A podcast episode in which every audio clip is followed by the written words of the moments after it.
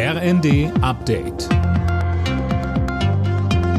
Stündlich neu. Auf den Punkt informiert. Ich bin Anna Löwer.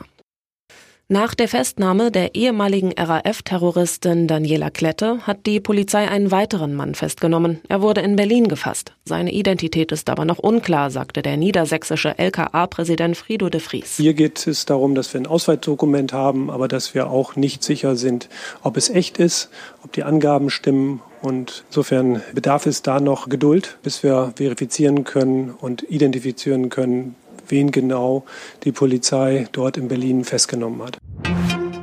Im US-Bundesstaat Michigan sind die Präsidentschaftsvorwahlen fortgesetzt worden. Präsident Biden könnte Stimmen verlieren, weil er Israel im Gazakrieg unterstützt haben Aktivisten dazu aufgerufen, ihn nicht zu wählen. Trotzdem steht Biden als erneuter Kandidat für die Demokraten so gut wie fest.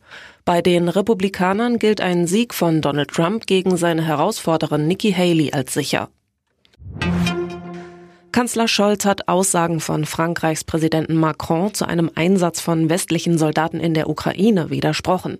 Macron hatte so einen Einsatz nicht ausgeschlossen. Scholz betonte dagegen, man sei sich einig. Dass es keine Bodentruppen, keine Soldaten auf ukrainischem Boden geben wird, die von europäischen Staaten oder von NATO-Staaten dorthin geschickt werden und dass auch die Soldaten, die in unseren Ländern tätig sind, nicht selber etwa aktiv an dem Kriegsgeschehen sich beteiligen.